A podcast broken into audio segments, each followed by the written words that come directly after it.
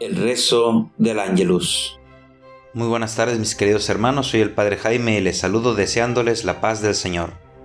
Les invito a meditar el Evangelio de este día, que es el de San Lucas, en su capítulo 13, versos del 10 al 17. Para hacer el bien no se necesita un día específico. Siempre hay que hacer el bien, incluso más allá de lo establecido. Es uno de los mensajes que nos presenta Jesús en el pasaje de este día. Mientras otros quieren encerrar el hacer el bien solo en el cumplimiento de las leyes, Jesús invita a la compasión por la persona que necesita de nuestra bondad y pide a sus discípulos que ayuden a los demás más allá de lo que marca la ley.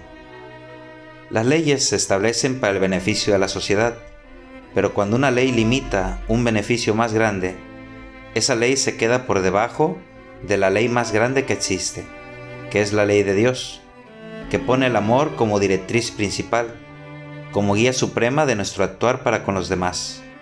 Si ponemos la ley del amor como eje de nuestra vida, siempre haremos mucho bien. Preguntémonos en este día, ¿hago el bien a los demás solo en lo comúnmente establecido? ¿O busco siempre hacer el bien a quien lo necesita, porque siento la compasión que surge del amor? Amor que Dios mismo ha tenido conmigo. El ángel del Señor anunció a María y concibió por obra del Espíritu Santo. Dios te salve María, llena eres de gracia, el Señor es contigo. Bendita eres entre las mujeres, y bendito es el fruto de tu vientre Jesús. Santa María, Madre de Dios, ruega por nosotros los pecadores, ahora y en la hora de nuestra muerte. Amén. He aquí la esclava del Señor, hágase en mí según tu palabra. Dios te salve María, llena eres de gracia, el Señor es contigo. Bendita eres entre las mujeres, y bendito es el fruto de tu vientre Jesús. Santa María, Madre de Dios, ruega por nosotros los pecadores, ahora y en la hora de nuestra muerte. Amén.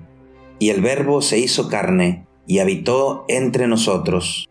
Dios te salve María, llena eres de gracia, el Señor es contigo. Bendita eres entre las mujeres, y bendito es el fruto de tu vientre Jesús. Santa María, Madre de Dios, ruega por nosotros los pecadores, ahora y en la hora de nuestra muerte. Amén.